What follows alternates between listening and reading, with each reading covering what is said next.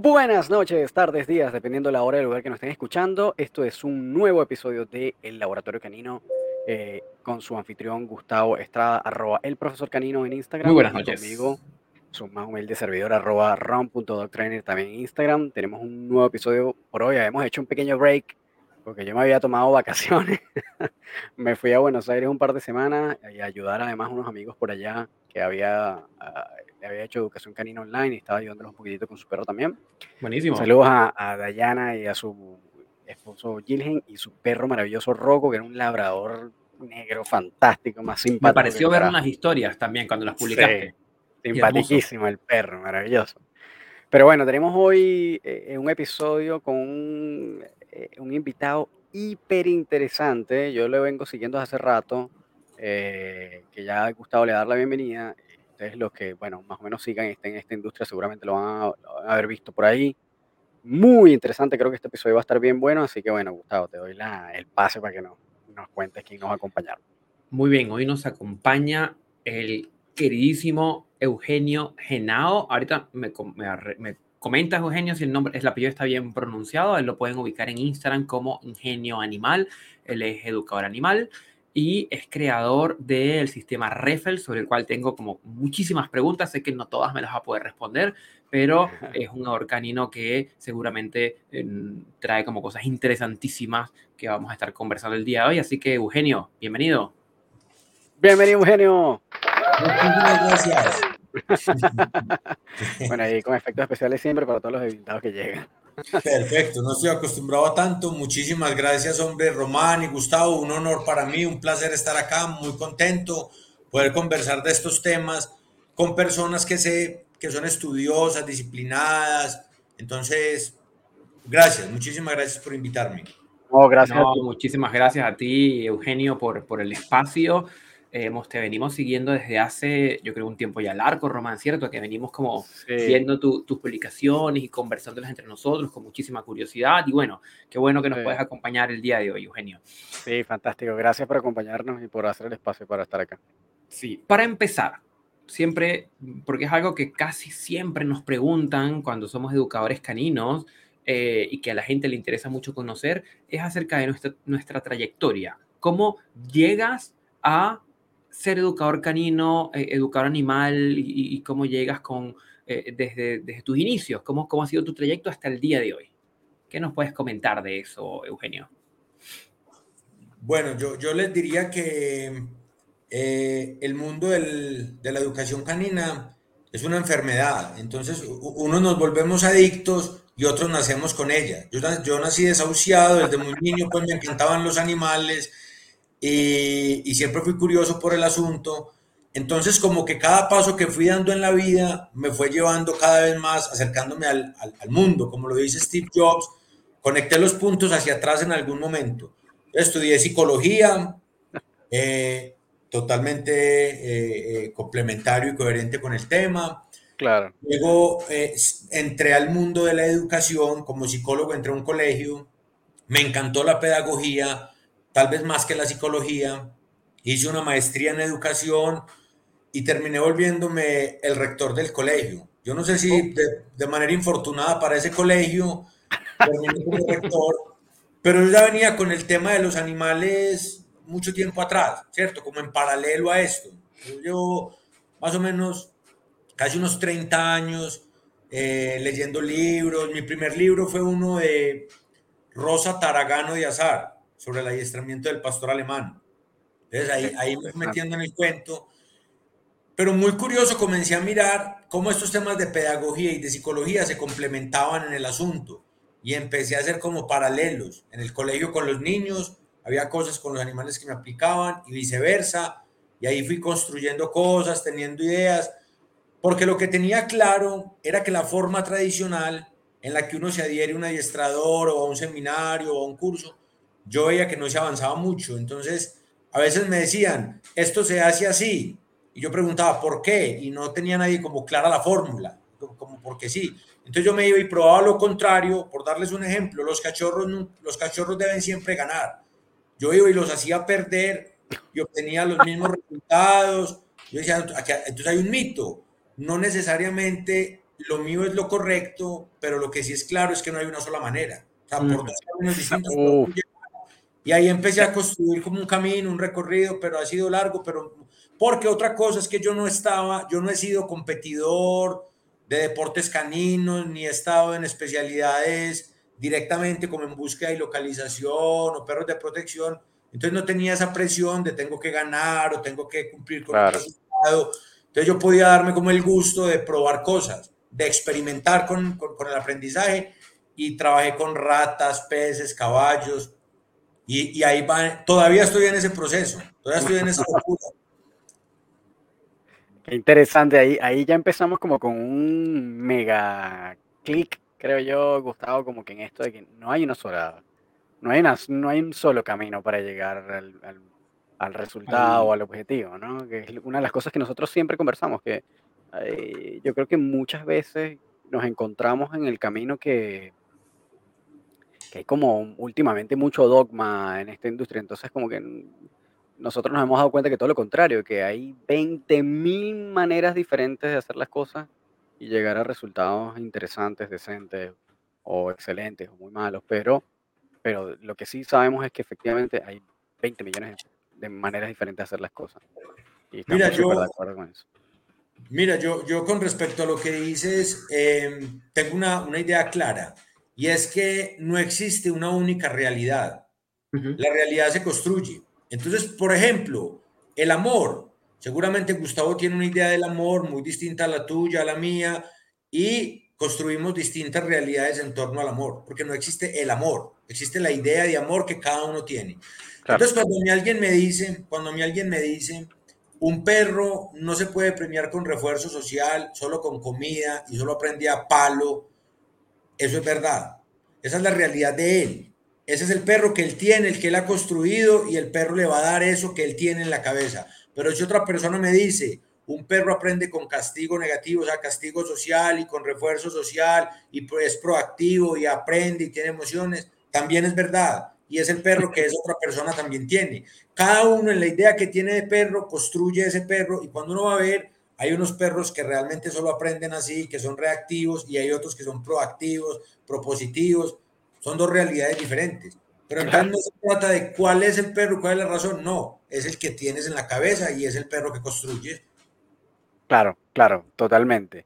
¿Y cómo en ese proceso, Eugenio, de, de ser director de escuela, llegaste como a, a, a, te leíste un libro, okay, ¿y cómo terminaste en esto? Porque al final, como en algún momento tomaste la decisión y dijiste, no, ya está bueno, voy a dejar esto de ser el director Skinner y me voy a dedicar a ser eh, el super eh, educador canino. ¿Cómo, ¿Cómo fue ese proceso y ese paso? Porque además fue como con, con varias etapas bien particulares, de ser psicólogo, pasaste a ser director de colegio o de escuela y después a educador canino, como tres cosas completamente diferentes. Bien interesante ese trayecto.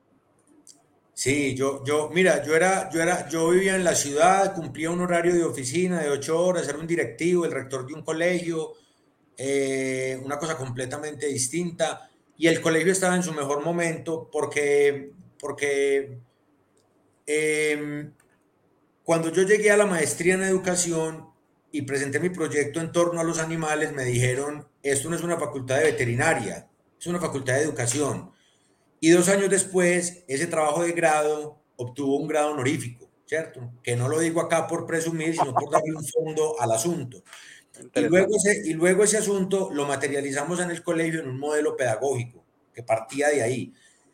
Y cuando yo dejé el colegio, el colegio se ganó dos premios que entrega la alcaldía de Medellín, pues donde yo digo que es como el máximo reconocimiento a la educación, a mejor directivo y mejor investigación que había salido de todo este tema de los animales y se aplicaba en el colegio. Entonces estaba, digamos, en un muy buen momento, pero aún así dije, ya, me voy a lo mío, me voy a ver una finca con animales, dejo eh, eh, una vida completamente distinta y me convertí en un campesino posmoderno, que, es lo que, que es lo que ahora yo soy acá, y vivo en el campo con mis caballos, pero todo eso me fue dando como unas comprensiones de una forma de pronto distinta de entender el asunto. Eh, me lo dio la práctica y luego, como te digo, conecté hacia atrás. Yo nunca pensé voy a escribir un sistema o quiero tener un sistema o qué bueno tener una forma de entender. No, la, la combinación entre la lectura, la experiencia con niños y con, ser, y con, y con otros seres vivos me iba mostrando un camino. Entonces, por ejemplo, por darte un ejemplo, cuando me preguntas de Skinner, eh, uno veía que el reforzador primario era solamente la comida, el agua, el aire y el sexo para la supervivencia de la especie. Pero eso en la práctica se me quedaba corto, se me quedaba corto y yo encontraba que el refuerzo, que lo social y el juego son primarios, son necesarios para la especie y tengo pues una cantidad de argumentos para, para defenderlo y para decirlo. Entonces me fui alejando un poco de lo que encontraba en los libros y de lo que encontraba también a veces en las prácticas. De cuando un adiestrador me decía, mira, el perro hay que llevarlo así, así, así, pero cuando preguntaba por qué, nadie lo tenía claro. Y al final, cuando uno empezaba a escudriñar en los por qué, no había respuesta, porque así me lo enseñaron, porque así se ha hecho toda la vida, porque así lo hace el campeón del mundo. Entonces, es un poco, yo cuento la historia de, de me disculpan si me pongo hablantinoso, si me quieren silenciar en cualquier momento, lo pueden hacer, amigos. Venga nomás, vale. Pero que esto está buenísimo. Como siempre yo pongo este ejemplo de la fórmula de la, del, del pato a la naranja. Y es que la amiga le pregunta que le, a su amiga que le enseñe la fórmula del pato a la naranja y le dice, no, muy sencillo, le cortas las puntas de las alas, lo bañas en naranja, eh, lo metes al horno en 350 grados, media hora y está. ¿Y por qué hay que cortar las puntas de las alas? No lo sé, así es la fórmula. Preguntémosle a mi mamá, y la mamá tampoco sabe. Dice, no, no sé, es la fórmula. Preguntémosle a la abuela. Abuela, ¿por qué en la fórmula hay que cortarle las puntas de las alas? Y le dice, es que en mi época los hornos eran muy pequeños y el pato no cabía completo. Había que cortar las puntas de las alas para poder cerrar. Y se quedaron repitiendo esa fórmula al final sin entender por qué y ya no era necesario. Entonces, eso nos pasa en todo y en el adiestramiento no es la excepción. Entonces, yo empecé como a intentar explicar el cada, eh, cada cosa que hacía, por qué se hacía así, no de otra manera, o por qué se podía hacer. Y al intentar ir poniendo todo eso en palabras, fui ganando como unas claridades en mis prácticas. Yo no digo que tengo la claridad, no. Las claridades para mis prácticas que me funcionan muy bien. Ese fue como el proceso un poco. De, de, de, hay una importancia en leer, hay que leer, hay que conocer la literatura, la teoría, pero hay que mirarla con lupa también. Y hay que ir a la práctica y hay que untarse de perro y obligatoriamente hay que untarse de perro, no se aprende de perros en los libros, pero también hay que unificar un lenguaje y tener un lenguaje técnico que ya es el de la ciencia, porque cada adiestrador tiene sus propias palabras para definir sus cosas, porque no han leído que ya hace 100 años le pusieron nombre a eso que ellos ya renombraron. Pues por dar algunos ejemplos de que a veces quedamos como en unos extremos, o de la práctica o de la teoría. Súper, sí, y, eso está buenísimo. Está súper bueno, porque además, este, ahí también como que, yo creo que yo es muy factible que en algún momento de repente haya medio caído en esto, pero eh, ahorita toda la educación o buena parte de la educación es online. Y obviamente la industria canina está en esta, por supuesto, en esta ola en donde se hacen un montón de certificaciones, estudios, cursos, etcétera, online. Y tal vez salen muchísimas personas eh, con algún tipo de certificación, pero que tal vez no han tenido la oportunidad de forjarse en la práctica con alguien que lo guíe em, de alguna manera, sino que tienen que tal vez como darse un poco de golpes ellos solos, sin ningún tipo de guiatura de alguien con mayor experiencia y les cuesta eh, tal vez más tiempo llegar a resultados o a comprensión de cosas o entender como los conceptos en la práctica, etcétera, etcétera. Y, es lo que tú dices, eso de, de untarse de perro es absolutamente vital, porque la experiencia, como le dicen en inglés, como de, hands-on, eh, así como en el perro, o sea, como con las manos en la masa, es absolutamente fundamental, no solo para tú poder probar lo que lees o lo que aprendes, sino para también ir afinando como el ojo en el lenguaje corporal del perro, ir entendiendo el timing de cuándo ejecutar algún tipo de acción, eh, para reforzar o para inhibir lo que sea. Entonces como que no hay otra manera de hacerlo sino montando las manos en la masa sobre el perro. Eh, para mí hay cinco asuntos, para mí hay cinco asuntos clave en la práctica, en el trabajo con los, con los seres vivos, ¿cierto? que incluyo, que incluyo a los niños también, que son la fluidez, que es distinto a la velocidad. Hay que ser fluido en el asunto, tiene que fluir. Y eso se aprende ahí en la práctica untándose de perro. El criterio, tener un criterio, que eso es un asunto inenseñable y propio de cada uno, de con qué criterio aumento o bajo, o cuando subo o bajo el criterio. La postura corporal, que normalmente es inconsciente y terminando los mensajes inadecuados. Los reforzamientos no intencionados y la lectura del perro. Esas cinco cosas para mí son claves en la práctica. Súper interesante, Y se tienen que, exacto, se tienen que vivir así. Lo que pasa es que también hay unas personas muy críticas de la formación online actualmente, pero yo tampoco estoy de acuerdo porque yo no creo, el problema no es la educación online, la educación online es totalmente exitosa. El, problema, el problema está en el enfoque que se le dé, porque nosotros el colegio lo dirigimos desde la virtualidad. Teníamos mil niños y se manejan desde la virtualidad y fue mucho mejor porque hubo más compromiso de los papás por muchas cosas el problema es la forma en que se haga. Yo puedo acá conectarme con alguien en Venezuela, cada uno con su perro, mostrar la parte práctica, hacer el trabajo a través de este monitor, porque esto es la tecnología a favor.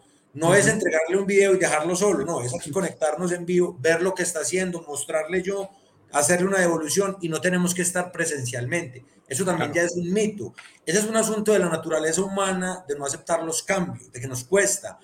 Cuando, cuando las personas escribían en papiro, imagino que fue una cosa horrible pasar al papel, creo que hubo unos que nunca lo lograron, y luego pasar del papel a la tablet, he sido testigo de lo que le ha costado a tantos, pero es el asunto es nuestro, pero realmente eh, tiene unas ventajas más grandes es trabajar desde la tablet que desde el papel.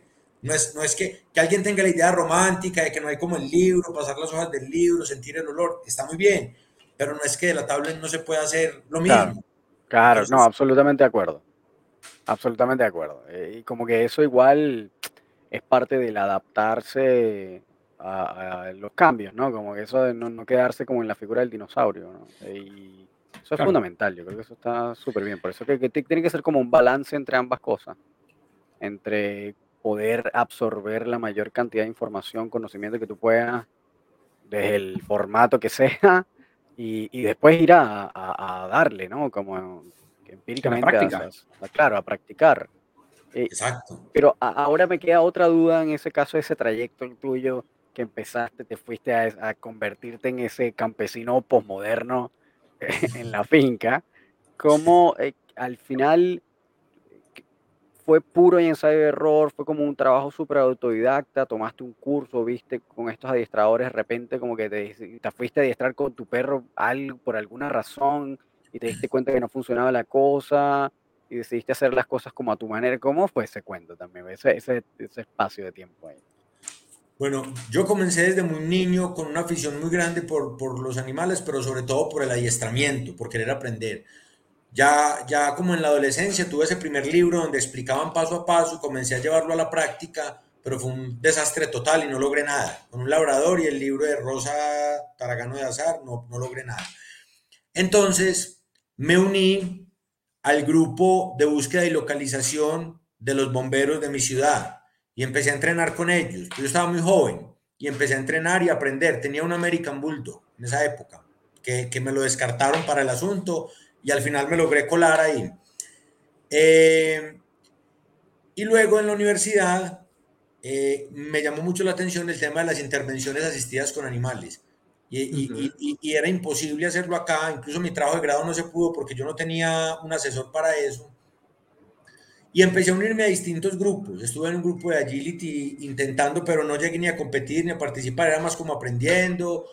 Eh, luego, con un grupo de amigos, fundamos la Asociación del Pastor Alemán, eso fue en el 2004. Me volví criador de Pastor Alemán de líneas de show y fuimos uno de los fundadores de la asociación acá, pero vi que ese no era lo que me gustaba. Yo quería el adiestramiento, el trabajo. Entonces, fui conociendo distintas etapas y fases del perro. la, fui handler, pues, presentaba perros en pista de Pastor Alemán y me fui metiendo en, en todo el cuento. Hasta que cuando llegué a mi trabajo como psicólogo, pasé el proyecto de, que implementáramos las intervenciones asistidas y empezamos una capacitación, una cualificación, implementamos el programa y yo fui el coordinador de ese programa durante unos cuatro años, en una organización acá que manejábamos intervenciones asistidas. Y ahí comencé a practicar deportes. Yo adquirí una Malinois y empecé pues a unirme a los grupos de adiestramiento, a practicar, a prepararla como en el tema de IGP. No llegamos a competir, nada. Yo era pues simplemente, mejor dicho, yo me dediqué a empaparme de lo que hacían en los distintos grupos y especialidades. Entonces yo pertenecía a un grupo de ring belga fui criador de pastor alemán, estuve con los bomberos en, búsqueda y localización. Luego armamos un grupo de perros solamente de protección civil. O sea que, como decimos acá, empecé a zapotear de todo. Empecé a conocer del agility, del ring francés, empecé a conocer cosas. Fui a algunos seminarios, fui a algunos workshops, fui formando. Y ahí en ese punto de conversar, ah bueno, y cuando tuve la oportunidad de salir a otros países, hablar de tema de intervenciones asistidas, de lo que hacíamos acá, entonces aprovechaba y visitaba a los que trabajaban con, con delfines o visitaba a los que trabajaban con, con, rapaces, con caballos y les preguntaba cómo era, qué hacían y veía que técnicas de una cosa aplicaban en la otra. Pero por ejemplo, del agility y del IGP, que podrían estar tan cercanos, no se comunican, no, no, no, no, no tienen técnicas del IGP, del agility para usarlas en el salto del IGP y viceversa. Entonces me fui nutriendo como de toda esa información y yo fui aplicando, fui practicando y yendo a las fuentes, yendo a los libros, leyendo. Y eso sí, todo el tiempo, como fui curioso, tuve ratas, tuve cacatúas, tuve peces, caballos y les enseñaba cosas. Entonces llevaba esa información como a la práctica y iba como avanzando, avanzando con mis perros.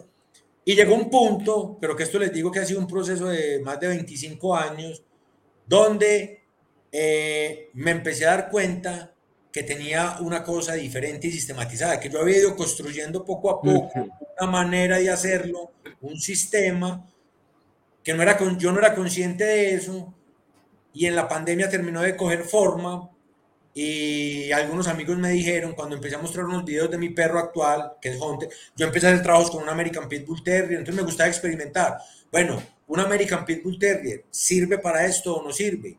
Eso hay que experimentarlo. Entonces yo iba y ensayaba cosas y probaba cosas. Eh, con un belga malinois podemos hacer esto. Y ya me empezaron a decir, deberías montar un curso, deberías mostrar cómo, y ahí fue saliendo todo. Las cosas se fueron dando así, pues realmente no fue nunca un plan de trabajo. Fue producto de una curiosidad de muchos años y de ensayar y de conversar con personas. A ver, y Eugenio, y es allí en toda esa configuración de tomar de cada escenario distinto y, y, cómo integrarlos.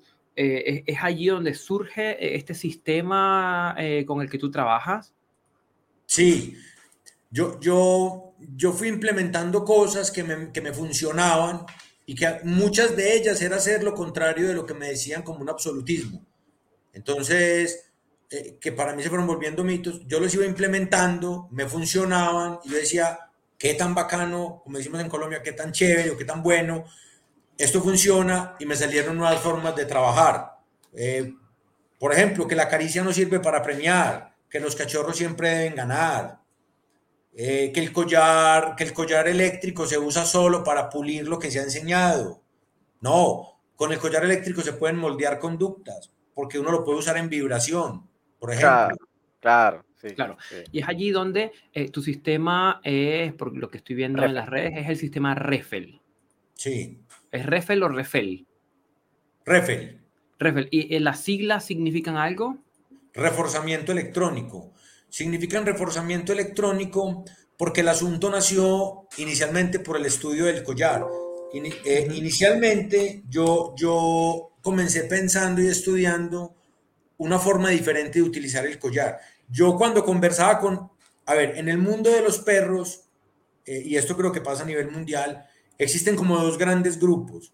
Están unas personas que se dedican a lo que llaman el trabajo en positivo, ¿sí? diría yo, el mal llamado trabajo en positivo, que se dedican como a ese asunto, y, y unas personas que utilizan mucho el clicker y que practican ciertos deportes. Entonces, por ejemplo, hay personas que se dedican mucho al tema del disc dog, del agility, del flyboard, del dog dancing, no sé, y otras personas que se dedican más al tema de el MVBK, el KMPV, el IGP, los deportes de mordida y utilizan más el collar, pero normalmente desdeñan el clicker y quienes usan el clicker hablan atrocidades del collar.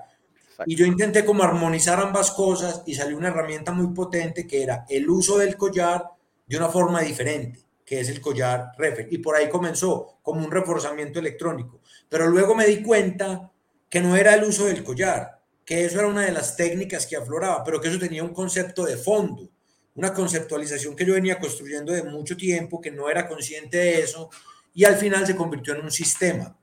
Un sistema no es un método ni una tecnología, es un sistema que combina diferentes elementos, así como funciona el sistema del cuerpo humano.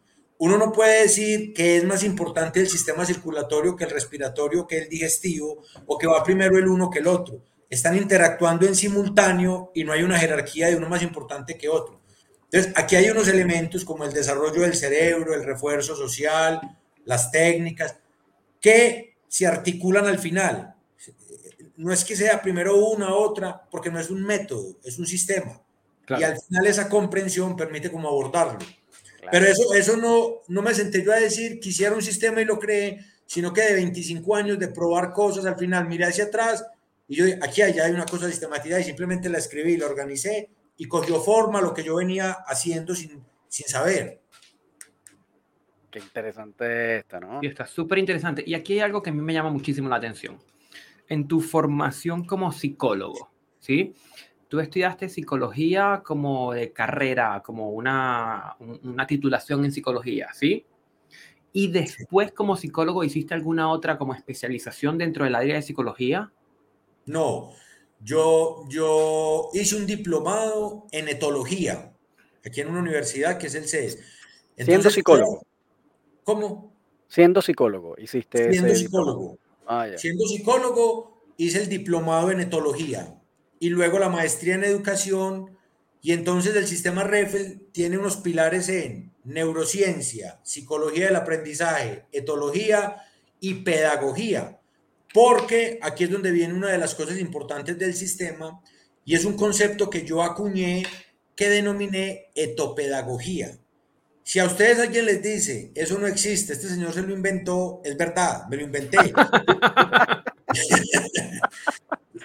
yo, prefiero decir que lo acuñé, que suena como más bonito, pero realmente es un invento, pero tiene una explicación y se las voy a dar. No es que yo dijera, qué bueno tener un concepto de uno, me voy a inventar algo, ¿qué será? No, es que yo me puse a mirar de mi práctica con niños, de ver lo que era una, una práctica real que muchas de las cosas que hacíamos ahí las hacíamos con los animales y aplicaban y viceversa y fuimos implementando. Entonces yo me di cuenta que no era tan distante las formas de aprender entre los seres vivos, que había cosas que se podía hacer un puente. Si nosotros pensamos, los adiestradores históricamente han sido o, o, o, las ramas que han aportado al adiestramiento, porque no existe un pregrado en adiestramiento. Entonces las, las, ciencias que han aportado han sido la psicología, la biología con la etología, eh, de pronto algo la zootecnia, eh, son las que han aportado. Pero realmente, si lo pensamos en niños, si un niño tiene dificultades de aprendizaje, si a un niño le cuesta aprender las matemáticas, pero el niño no tiene problemas de aprendizaje, eso no es para un psicólogo. Si no tiene problemas orgánicos, eso no es para un médico. Eh, no es para una nutricionista, aunque tiene que aportar. Ese es un trabajo para un pedagogo. Uno a quien llamaría a ese niño que no tiene ninguna barrera, ningún problema, es el pedagogo, porque su objeto de estudio es la enseñanza-aprendizaje y tiene unas técnicas y unos elementos que pueden lograr que él comprenda las matemáticas o la lengua castellana. Ese es el pedagogo. Esa figura se me asemeja más a mí a la del adiestrador. El adiestrador es un pedagogo, es una persona que finalmente busca que los animales aprendan. Si es una modificación de conducta, para mí es otra forma de aprender, es aprender otras conductas tal vez más adecuadas. Son formas de aprendizaje. Pero los adiestradores no hemos tenido en cuenta lo que ha estudiado la pedagogía, porque a diferencia de la psicología, que hay psicología comparada, que trabaja con animales, no hay pedagogía comparada, no hay pedagogía para animales, la pedagogía es exclusivamente humana. Sí existe la pedagogía comparada, pero es otro asunto, compara entre humanos, entre culturas, entre, entre poblaciones, estratos sociales pero no hay pedagogía. La pedagogía no es, nunca ha estudiado el, el aprendizaje en otros seres vivos que no sea el humano. Entonces había un vacío. se necesitaban elementos. Entonces yo acuñé esto de etopedagogía y lo que hice fue un pequeño puente entre el trabajo con animales y elementos de la pedagogía que aplican perfectamente. Ese es otro de los, de los pilares. Entonces la pedagogía aporta mucho, mucho al tema del aprendizaje. Muy bien. Me encanta, me encanta, me encanta. Lo que te voy a preguntar al final de todo esto es el precio de la certificación en REF, pero ya vamos a ir a eso. Em, veo que lo tienes em, definido como mm, un sistema de trabajo, ya explicaste lo que es un sistema maravilloso, pero tienes tres significantes que a mí me, me, me hacen muchísimo clic que seguramente en líneas generales la, gente le va a costar como entenderlo y nos gustaría que quizás nos pudieras hacer como una precisión cuando dices que es un sistema inacabado, multiforme y heterodoxo. Sí, porque mira, inacabado como debe ser todo saber, ¿cierto? Eh, sería imposible decir el sistema Refel ya aquí quedó, todos los días se está nutriendo. Cuando, cuando la gente toma mis cursos, el que más aprende soy yo, porque tengo una cosa clara, enseñando se aprende y no es un principio romántico ni filosófico. Quien crea que es por la ley de las energías, muy respetable, pero es un, es un principio pedagógico. Cuando comienzas a explicar algo cada vez más y más y más, terminas afianzándolo, comprendiéndolo mejor, te hacen clic cosas que las recibías por horas tenías claras. Y con las preguntas de los estudiantes y con los aportes y con las anécdotas, uno comienza a tener nuevas comprensiones y cada vez crece más. El peor error es querer guardarse la información, y ser el tuerto en el país de los ciegos. Es el error. Uno se siente feliz porque en su pequeña ciudad es el que más sabe, pero afuera en el mundo no sabe nada. Entonces eh, eh, me quedo con mi secreto y sufro porque si lo digo, entonces el otro sabe más que yo. Ese es el, lo que ha matado al gremio del adiestramiento siempre. El no compartir. Entonces, ese inacabado porque siempre está creciendo, porque me está llegando nueva información. Multiforme porque tal cual como hacemos en pedagogía, cuando nosotros estuvimos en el colegio, aunque ustedes son más viejos que yo, pero también, pero a todos nos tocó, cuando estuvimos en el colegio, había más respuestas que preguntas. A uno el dibujo de la flor, de la familia, del auto, del árbol, todos lo hacíamos igual. A uno le ponían un dibujo de una flor y todos hacíamos la misma flor. Y eso es muy triste. No nos decían, pinten una flor. Y, en esa época nosotros niños tenían que dirigirnos porque uno decía, ¿y cómo es la flor? Vea, una bolita, unos pétalos, entonces eh, eh, no, éramos creativos. Ahora no, ahora a los niños se les dice, pinte una flor, y si el niño pinta un elefante, esa es la flor de él. La flor de él tiene trompa y orejas, y esa es la flor. Esa es la creatividad. Lo que importa es el pensamiento creativo. Entonces, el sistema REFEL es multiforme, porque aunque nos movemos dentro de un marco, de unos principios, de unas comprensiones, de unas posturas, no todos lo vamos a hacer igual, porque no es una fórmula, porque no vamos a pintar la misma flor. Porque si nosotros tres, Gustavo Román y yo, entramos a unas clases de pastelería hoy, nos van a dar la misma fórmula, pero los pasteles no nos van a quedar igual, porque cada uno tiene su habilidad y su componente. Entonces, por eso es multiforme. Y es heterodoxo porque las posturas que yo tengo frente a las ideas tradicionales que nos han enseñado históricamente frente a la idea de perro, a la idea de técnica, la idea son de refuerzo social, de la importancia del cerebro, son alejadas de lo ortodoxo, de lo convencional. Es una forma diferente de entenderlo. No es la única, no es la mejor, no es la correcta, pero es otra de las formas que hay. Entonces, es por eso. Igual este es como bien rebelde. Me parece interesante porque es como bien rebelde, como que toda la concepción del, no solo el sistema, sino la manera en que has trabajado hasta ahora, que es que, bueno, yo voy agarrando, yo voy agarrando y hago lo contrario para ver. Y después... ¿Sabes, qué, me llama la atención a mí muchísimo, Román? De los que, los que somos adiestradores, casualmente tú me comentabas el post que yo puse hoy, eh, los que somos adiestradores, pero que somos psicólogos, yo también soy psicólogo de formación, yo soy psicólogo clínico con especialización, estudios en psicoanálisis y orientación lacaniana. Por ahí, ¿ya? Excelente los que somos psicólogos, y, creo que en Eugenio se ve bastante bien, tienen como esa vena de transgresión, de mm. no seguir la norma tradicional y lo que se transmite, sino como transgredir el status quo, y creo que como lo plantea Eugenio, es una maravilla. Sí, eh, eh, es, ser, es romper con la ortodoxia. Claro, pero, pero que, que es tan sea, dogmática a veces. me parece fantástico porque al final como que tú puedes, o sea, de esa manera no es solo eh, confirmar lo que tal vez pueda estar estudiado o establecido, sino esto justamente de llegar a soluciones completamente nuevas porque estás haciendo lo contrario, que me parece increíble, ¿sabes?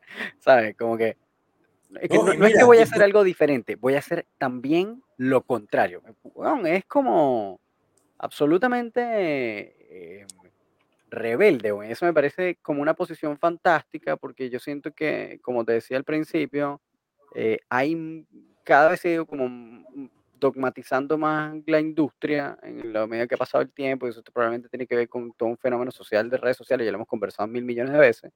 Este, pero esa manera de pensar y de abordar las cosas es fantástica porque además no partes con prejuicios. Es decir, como, ah, yo veo esto, ah, lo voy a probar y además voy a hacer lo contrario. Ah, yo veo esto, ah, bueno, lo voy a probar y además vas a encontrar o voy a hacer otra cosa o voy a combinar.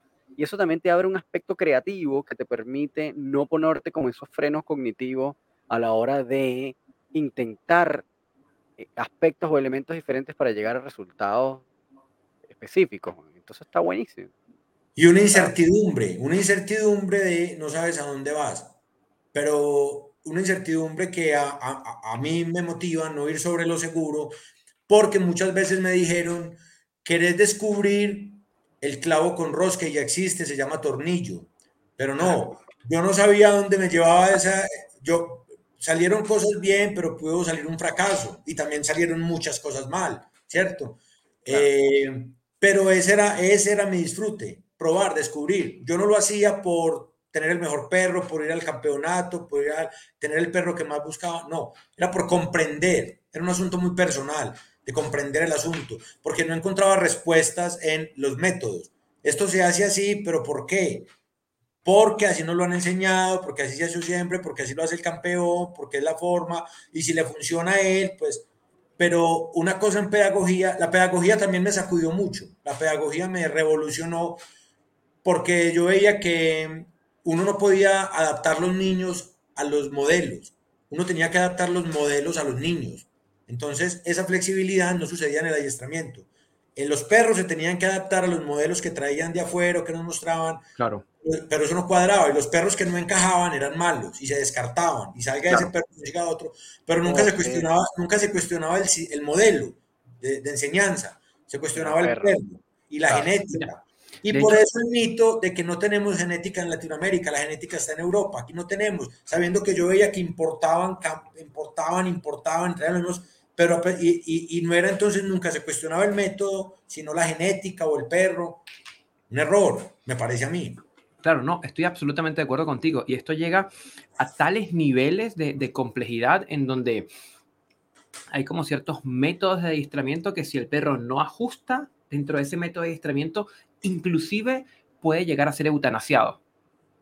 Interesantísimo. ¿sí? En vez de ir a cuestionar el método, que lo que tú estás planteando me parece, pero fenomenal, em, que viene por, por, por, claro, yo creo que este bagaje en pedagogía fue muy importante en, en, en, Sí. tu, en tu formación porque te puso o, o- o te pone como a cuestionar, eh, sobre todo la pedagogía más moderna, porque quizás antes era todos con la misma vara, por la misma línea, como lo señalabas con el dibujito de, de- de la, de la flor.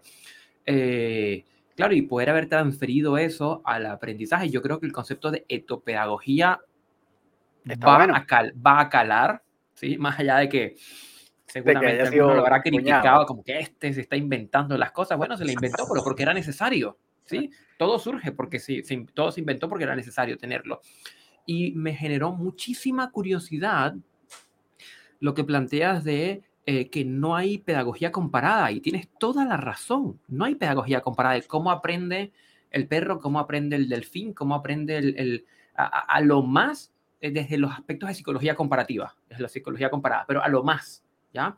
Entonces, qué interesante poder entrar porque al final las leyes del aprendizaje son más o menos las mismas para las especies. El uso de los reforzadores, el uso de, los, de las asociaciones entre estímulos con el condicionamiento clásico y entrar a ver cómo es que el- eh, eh, se daría esto en el perro, es- lo encuentro, pero fenomenal. ¿Sabes de dónde nació mi trabajo de grado de la maestría en educación? que, que, que, me decían que no era veterinaria, pero al final fue, ¿sabes de dónde partió toda la idea de investigación? Del vínculo, de que no hay proceso educativo sin vínculo. No importa si es un pez, una cacatúa o un niño. Entonces, la base está, eso transversaliza todo. Desde ahí ya tenemos mucho que hacer. Ah, ¿Podrías como eh, profundizar un poco? Porque justamente, bueno, ahí, bueno, también este es otro tema en el que Gustavo y yo hemos estado eh, cuestionándonos muchas cosas y hemos tratado justamente de ahondar. De hecho, Gustavo, precisamente por esa misma curiosidad, esa misma duda entre nosotros, lo llevó a meterse en un, en un curso que está haciendo de antrozoología, que justamente es como estudia el vínculo entre el perro y, bueno, el animal y el humano, eh, porque empezamos a, ver y a escuchar y a leer, también como muchos educadores que decían, bueno, eh, el problema de este perro es que no tiene vínculo con su dueño, ¿no? no tiene vínculo con su guía, o el vínculo está roto, o el vínculo está enfermo, o el vínculo tiene algún, o no existe vínculo, etc. Entonces nosotros nos preguntamos, ok, pero ¿cómo lo sabes? No, porque las respuestas casi siempre iban mm, un poco vagas en general, desde, bueno, es que el perro no respeta al guía, o el perro, no hay cooperación, o em, es que el perro no se conecta, o algunos indicaban, tal vez leíamos que se determinaba más por lenguaje corporal, eh, eh, pero nunca había como una respuesta clara sobre primero la definición del vínculo y luego cómo evaluabas ese vínculo y luego cómo evaluabas la calidad de ese vínculo. Entonces, si hay vínculo, ok, perfecto, hay vínculo. ¿Qué tipo de vínculo? ¿Es bueno o es malo? ¿O está bien? ¿O, está, o si dices que enfermo, en qué consiste? ¿Cómo lo sabes? ¿Cómo lo evalúas? ¿Cuáles son los criterios? Etcétera, etcétera. Y siempre nos dimos cuenta entonces que no había como un criterio como más científico, como más esquematizado, que nosotros pudiéramos determinar y aplicar nosotros mismos para nosotros también poder hacer esas evaluaciones. Y eso nos llevó a tener esta super duda de, bueno, pero entonces, ¿qué es el vínculo? Bueno, pero entonces, ¿cómo lo evalúa?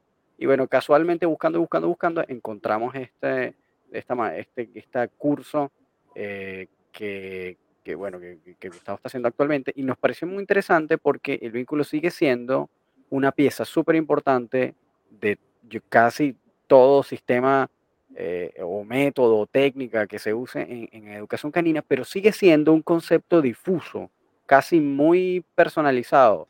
Eh, y esto está interesantísimo porque efectivamente todos sabemos, es como el alma, ¿no? Todos sabemos que está ahí, todos sabemos que, que es más o menos, pero no hay una concepción clara. Y creo que es un tema interesantísimo porque todos sabemos que es importante, pero nadie lo sabe como con certeza. Eh, cómo verlo, cómo evaluarlo, cómo trabajarlo, cómo fortalecerlo, cómo, me explico, ese tipo de cosas. Es que los intangibles son muy difíciles. Eh, los que trabajamos con animales sabemos de las emociones, de la cognición y el vínculo, pero, pero es un tema complejo. Yo no sé si conocen la historia de, de la pregunta que le hacen a Pasteur sobre la existencia de Dios, sobre la existencia del alma, y, y, que, y que dice que dicen que no existe y que no se puede demostrar. Y él responde como con un ejemplo que podía ayudar a, entender un poco esto del vínculo que es tan difícil. Y es, eh, usted sintió el amor de su madre. El amor de su madre era real, existía. Ahora parta el cuerpo de su madre en miles de pedacitos y ubíqueme dónde está el amor que usted sintió, que era real, que usted lo vivió. ¿Dónde está? Está el apéndice, está el cerebro, están las córneas, pero ¿dónde está el amor de su mamá? Entonces no existe, porque usted no lo puede medir, no lo puede cuantificar en este cuerpo. Entonces es un poco como por ahí el asunto, ¿no? Es como un intangible difícil de, de explicar en la forma que tenemos nosotros de explicar las cosas, que es a través del lenguaje y de la razón, ¿cierto? Pero, y que, y que hay una cosa importante que nos, que nos cuesta entender la realidad, porque la realidad es imposible apropiarse de ella, pero hay una cosa que nos la dificulta más y que nos tienen ventaja las, las culturas orientales sobre las occidentales, y es que los pueblos que tenemos codificación, o sea, lectura, adquisición de la lectura, nos volvimos muy analíticos. El cerebro se especializó en la lectura porque fragmentamos cada sonido los griegos le pusieron un sonido a cada vocal y hiperespecializamos eso. Entonces fragmentamos todo, lo descomponemos en las partes, ¿cierto? Eh, y esa forma de entender el mundo de manera tan analítica y tan occidental, distinto a quienes son más orales, a las tribus más orales que son más holistas, que son más integradoras, que tienen, tienen una comprensión más clara de la relación entre el cuerpo y, el, y, la mente, el cuerpo y el alma, el cuerpo y la tierra como uno. Nosotros tenemos todo eso fragmentado en fronteras. Bueno, eso es todo un cuento. Eh, para nosotros es muy difícil entender estas cosas, estas cosas tan, tan intangibles, tan, tan difíciles de medir, de cuantificar. Pero el vínculo, si uno quisiera medirlo, porque es una cosa de la que a uno continuamente le están diciendo, por ejemplo, hay administradores que no creen en nada de eso, y es muy respetable, ¿cierto? Que dicen eso no existe y eso son construcciones y, y eso es querer poner en el perro cosas del humano.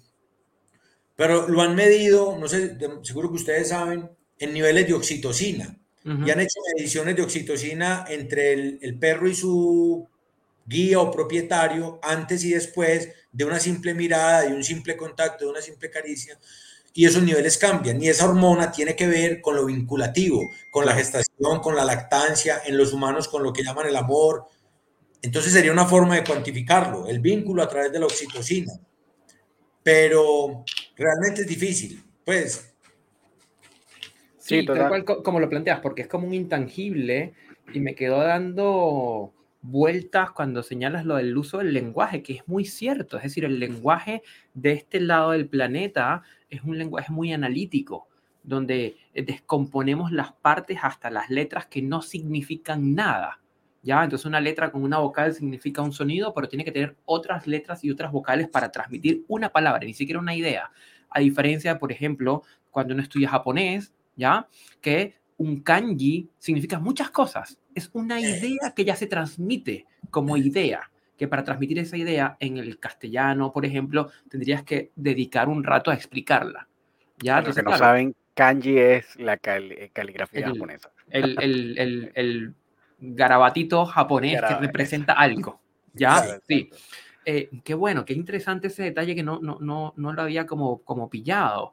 Y, y efectivamente eh, es lo complejo de la definición de los intangibles que es primero elaborar un constructo, vínculo, intentar definirlo, intentar operacionalizarlo, pero siempre vamos a llegar como a un límite en donde más no lo podemos operacionalizar porque simplemente no se puede. O sea, por más que segmentemos al perro, tal cual como lo planteas, em, no vamos a encontrar el amor que el perro tiene por nosotros.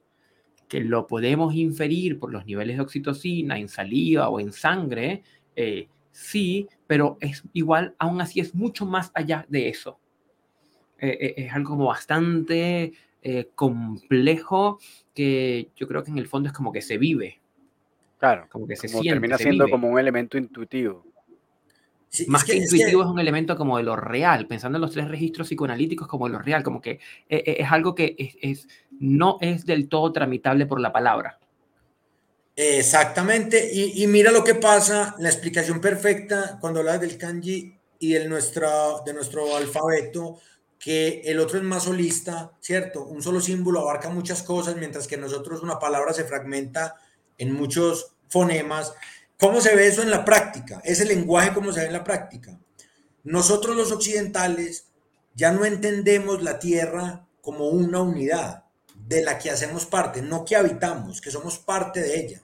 Un ser vivo que si enferma, enfermamos todos, y entonces la tenemos fragmentada en naciones imaginarias porque nosotros tenemos que fragmentar, así como fragmentamos la palabra, fragmentamos el planeta.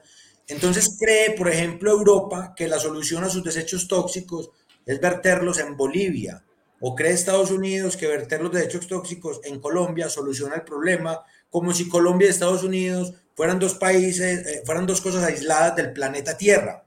Mientras que los orientales no, tienen una relación estrecha con la Tierra porque ven que es una unidad. Ese tipo de cosas, la medicina occidental fragmenta el cuerpo. Entonces tiene especialidades. El ortopedista especialista en la mano, porque ya no se entiende que una afección del hígado puede interferir en tu uña, por decir algo, un sistema, no, porque hay especialidad. Los orientales no tienen esa medicina, tienen una medicina holista, integradora. Ese reflejo de nuestro lenguaje. Eso es el producto de las formas que tenemos. Y así entendemos al perro. Nosotros no podemos entender al perro de una manera holista porque lo tenemos que fragmentar para entenderlo. Lo tenemos que descomponer. Y entonces se nos escapan cosas y es donde caemos en la trampa de intentar explicar cosas como el vínculo. No sé si me hago entender. ¿eh? Yo creo que entramos en un tema muy complejo ya. Esto, esto ya dejó de ser de perros. A mí, a mí muchas, personas que hacen el curso me dicen, el sistema REFEL no es de perros, es para la vida. Y al final, yo creo que sí. No, a nosotros nos pasa, Eugenio, que empezamos hablando de extremento canino y terminamos hablando de redes sociales, de sociología, de antropología, de filosofía, porque en el fondo todo está conectado. Exacto. ¿Sí? No es, esto que tú planteas es, es, es cardinal, es decir, es decir, e, e, el tema del lenguaje, fragmentamos las naciones, las naciones las fragmentamos en, en, estados, los estados los fragmentamos en municipios, los municipios los fragmentamos en edificios y la gente, yo vivo en la torre B y la gente de la torre A es como los enemigos. oye, somos los mismos. Y eso se lleva al día a día con el paseo de nuestros perros, en donde me topo con el vecino de la otra torre y lo que hago es que retiro mi perrito porque él es de la otra torre, ¿ya?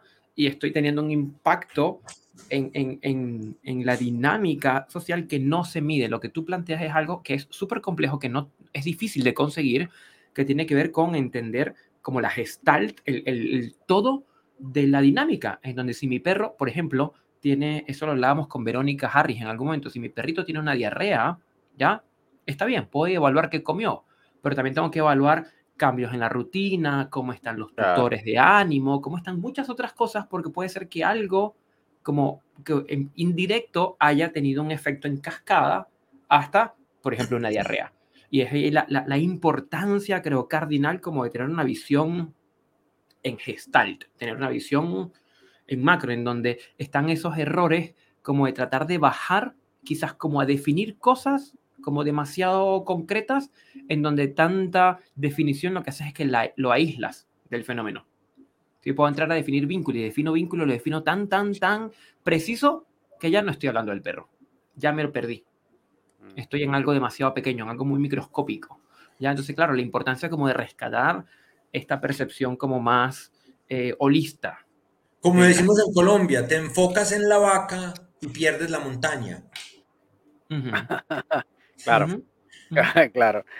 igual que las cosas como, gracias a un Eugenio bien eh, coloquial en ese sentido, este, pero hay, hay, muchas de esas cosas que explican realidades y, también como esto de que al final está todo unido también nos, nos lleva como al mismo cuento de siempre que eh, terminamos diciendo que la educación canina no es, no es una ciencia o, como animal, ¿no? no sabemos al final a qué pertenece, si es, si es ciencia, si es arte, si es filosofía, porque al final lo que nos damos cuenta es que eh, el perro no está, no existe solo. Entonces a veces como que cuando lo intentamos definir como desde esa concepción como más etológica en la cual llegamos a ese punto de, no, bueno, es que el comportamiento del perro, eh, tú sabes, en su estado más salvaje, pero no existe.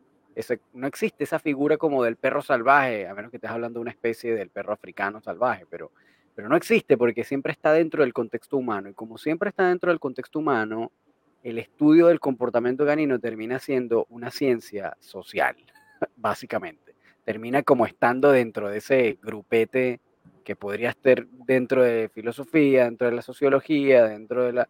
porque al final eh, está siempre como ligado al humano. Eh, como que esa es la, conclusión a la que hemos llegado hasta ahora. Mira, tú, sabes, tú sabes que la física cuántica ha demostrado que el ojo del observador modifica el experimento, modifica el resultado. Y los perros nuestros y nuestros animales y nuestro gato y nuestro caballo no son el mismo que están en un estado natural porque están observados por nosotros. Nuestra sola observación modifica lo que es ese ser vivo. Las indefensiones aprendidas, las fobias, las estereotipias, las automutilaciones, no las encuentras en estado natural. Las encuentras en esa pecera gigante que llamamos apartamento. A veces decimos, ¿Qué pesar de esa lagartija en una pecera? Tu perro está en una pecera, una pecera que se llama casa o apartamento, finca. Y ya creamos unas situaciones artificiosas que realmente ya no nos permiten ver lo que es un perro. Eso que nosotros vemos acá no es un perro, es un pálido reflejo de lo que nosotros hemos construido con ellos. Porque está, está todo el tiempo, es un producto de nuestra interacción, de nuestra manipulación. Ese perro en estado natural no sería así. Aquí hay en Colombia el caso de unos perros asilvestrados que formaron una manada y es una cosa completamente, la gente incluso les teme y no lo reconoce porque nunca han visto un perro real. O sea, cuando ven esos perros que son realmente un perro, eh, han atacado personas y han hecho estragos, eso me parece a mí fantástico. Ese perro, ese perro no es el que nosotros tenemos acá. Claro, sí, sí, absolutamente. Nosotros tenemos el perro cuántico. Sí, de hecho, o sea, sí, esto, esto me deja, sí, me encanta, me encanta esta, esta noción en donde, claro, el perro, no conocemos al perro perro. Conocemos al perro que está siendo influenciado por nuestras interacciones. Tal cual como ocurre en la física cuántica, que en el momento que intento observar un fenómeno, eh, lo modifico. Entonces no puedo observar el fenómeno como realmente es porque al intentar observarlo se modifica, ¿ya? Eh, y efectivamente, efectivamente, y es lo que permite que, por ejemplo, y un experimento que, estamos, que vamos a hacer nosotros próximamente es que nos vamos a intercambiar todos los perros. Yo voy a convivir con el perro de Román, Román va a tener el perro de, una, de otra adiestradora, otra adiestradora va a tener mi perrito, vamos a hacer como un, cambio de perros. Y lo más probable que encontremos es que el perro que yo tenga en mi casa, aunque sea el mismo perro de Román, ¿ya? Probablemente haga cosas distintas y sea un perro distinto. Por interesante. La dinámica. Claro. ¿Sí? Súper. Entonces, claro, no, me claro. ese experimento. Donde yo estuviera, donde yo estuviera ya, ya también estaría entregando mi perro. Pero me lo devuelven a los dos días, a los dos días me lo devuelven. Bueno, ahí, ahí también, eh, por cierto, también tenemos una, una concepción muy, hablando de esto de cambiar como el perro ambiente y entregarlo y, y que al final el perro cambia su comportamiento cuando está en otro contexto. Hay un educador canino, no sé si tú lo conoces, Eugenio, también es colombiano, pero vive actualmente en Ecuador, tipo muy interesante su trabajo, se llama Mauricio Rodríguez. Es amiguísimo mío, amiguísimo. Ah, bueno, imagínate. Tengo mucho aprecio. Sí, Mauricio es muy bueno, muy, muy bueno, nos encanta su trabajo. Ah, también lo tuvimos acá en el, en el programa hace unos, unos episodios atrás. Él nos, él nos contaba también que eh, el, que el sistema que él usa también es como bien de internar al perro en, en su campus que ahorita tiene, como en, su sede, en su centro de intervención, porque justamente necesitaba tratar de volver a llevar al perro a ser lo más perro posible, ¿no? Como lo, lo más cerca a, a, a, lo que realmente es un perro, porque una vez que estaba en esa casa, con esa familia, con esa gente, el perro obviamente adquiría conductas pero que estaban siendo influenciadas, por supuesto, por sus guías, por sus dueños, y que justamente el nada más sacarlos de ese contexto le iba a permitir a ese perro tener la ventana de oportunidad de volver a regresar como a, a, la, a la, normalidad, por decirlo de alguna manera. Eh, este, y, y llevar y dejar al perro ser perro, ¿no? que además se convirtió en una frase muy común, pero como, todo, como, no, como todas las cosas, no, no siempre se interpreta de la, de la manera eh, como más apropiada. Entonces, como este concepto, eh, y creo que tiene mucho que ver con esto que están hablando, ¿no? Que al final eh, el, el, observador o el contexto en donde llevemos al perro va también a inferir en el comportamiento del perro al final. Yo creo que todos hemos visto el perro de ciudad esperando que el semáforo cambie para cruzar la calle. Aquí en Santiago es súper común, en, en Chile. Bueno, eso, somos eso, venezolanos, estamos en Chile y es muy común ver que perro de la calle haciendo eso. Bueno, e, ese es un perro. O sea, el perro que cruza el semáforo, ¿me entiendes? Ya al punto de que se nos vuelve natural y normal y obviamente se adaptan, pero ya de un artificio tan grande como es un semáforo, o sea, una cosa tan humana que el perro ya espera que cambie el semáforo, ese, ese, es una, ese no es el perro, pues me entiendes. Claro, claro completamente. O, o que también vemos y esto también, bueno, yo creo que, es bien común verlo incluso en programas, etcétera. De repente, no sé, uno ve los episodios de, qué sé yo, tal vez César Millán, uno de estos, eh, en las cuales de repente el perro es un perro ciudad y lo llevan a un contexto de campo y el perro está completamente perdido. No sabe qué hacer, no sabe cómo comportarse, no entiende que una serpiente es peligrosa, no, no nada, pues, nada de eso, nada de esas cosas que podrían ser como instintivas en un perro, las tiene porque está completamente deformado en ese sentido, es, otra cosa, es, otra, es otro animal. Eh, Exacto. Es bien, bien interesante eso, ¿no? Como cómo el contexto también influye en el comportamiento. Con la diferencia de otras especies y es la evolución filogenética que han tenido el perro con el hombre. Es decir, eso es una cosa que se ha configurado durante tantos años, ¿cierto? Que, que ya está en el ADN, que ya está en la genética, que ya es una especie diferente a las demás. Es una especie que desde que nace se siente a gusto con el hombre, busca al hombre, quiere estar con el hombre. Las otras especies no. Entonces, ahí hay una cosa ya es cierto. Y, yendo en ese sentido, eh, Eugenio, también yo he visto como, bueno, en varios de tu... Yo he estado consumiendo el contenido tuyo hace un tiempito, viendo algunos lives, algunos videos que tienes en YouTube, muy interesantes.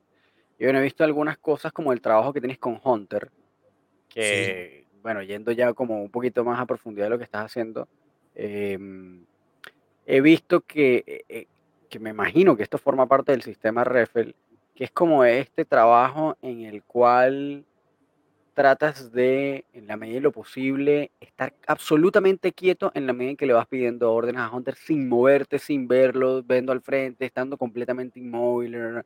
Esto fue ah, como, esto es un aspecto al que llegaste solo particularmente desde tus observaciones o fue algo que viste y luego fuiste perfeccionando y desarrollando? Me pareció como muy interesante esto. Yo sé que hay adiestradores que hacen algo parecido, pero, pero cuando yo lo había hecho por ti, sí había como considerables diferencias, habría como mucho más rigidez en tu cuerpo, es decir, como que tratabas realmente de hacer muy consciente eh, el qué estabas haciendo tú con tu propio cuerpo.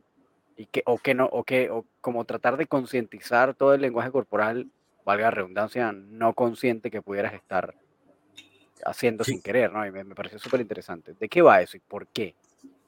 Mira, yo, yo, yo tuve unos modelos, ¿cierto? Que fueron puntualmente Barbelón y Nino Drower, el, belga, que tiene unos trabajos fantásticos. Increíble, increíble Nino Drower, increíble.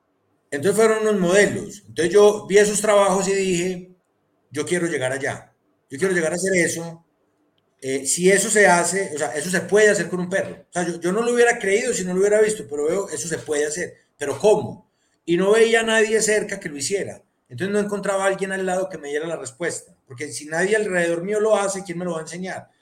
Y, y, me soñaba estudiando y formándome con estas personas, pero no era eh, accesible para mí en el momento. Entonces yo tuve que encontrar la manera yo quiero llegar a que mi perro haga esas cosas totalmente quieto, con esa intensidad, con esa velocidad, con esa precisión. Entonces yo duré muchos años con el norte. Nadie me dio como un camino. Yo lo fui construyendo como les conté, pero sí tenía un norte. Tengo que llegar allá, tengo que llegar allá. Eh, y al final lo que me pude dar cuenta hoy en día, la respuesta para llegar allá, seguramente como lo hago yo es muy diferente a como lo hace Bart o como lo hace Nino, seguramente, ¿cierto? Pero la forma que yo encontré para llegar allá, eh, que creía lo que cree todo el mundo, que es a punta de collar, a punta de pelota, a punta de juego, a punta de mordedor, y no. Y esa es una de las cosas de Reffel. La respuesta estaba en la psicología del aprendizaje. La respuesta la tenían los esposos Breland. El protocolo en el que se construye una conducta, que es control de refuerzos, solo gano conducta. Luego introduzco el comando, control de estímulos. Luego hago discriminación, luego hago generalización y luego lo que llaman los entrenadores overtraining. Cuando uno hace ese protocolo con todas las conductas, porque ¿qué hace la mayoría de entrenadores? Desde el principio empiezan sentado y a hablarle, sentado, sentado, sentado. Cuando uno hace ese protocolo con cada conducta, realmente ahí es donde está la velocidad, la actitud y la precisión con cada conducta. No es en la pelota, no es en el posterior. Usted puede usar la pelota que quiera el reforzador, pero si no hizo la conducta así desde el principio, no lo va a alcanzar. Entonces, el reto mío de no mover ni una sola parte del cuerpo era evitar que el perro me leyera. Porque los perros empiezan a mirar si levantaste una mano, si sacaste un dedo para entender qué es lo que tienen que hacer. Pero si yo no hago nada de eso, él tiene que discriminar la palabra y eso le permite tener velocidad, porque cuando está escuchando sí, ya se está sentando, cuando está escuchando pla, ya se está echando, y yo puedo estar de espaldas y que me vea cambiando mis formas, estar a espaldas de él y él va a poder reaccionar desde el oído, desde lo auditivo, sin tener que depender de mis ayudas. Entonces, esa fue una cosa en la que me empeñé bastante y ha sido posible y me ha permitido llevar el perro a hacer cosas como que se enfoque en una piedrita de un centímetro y esté totalmente concentrado en ella y hago una rutina. Pero la clave está en eso y eso, eso no es mío eso lo encontré en la psicología del aprendizaje.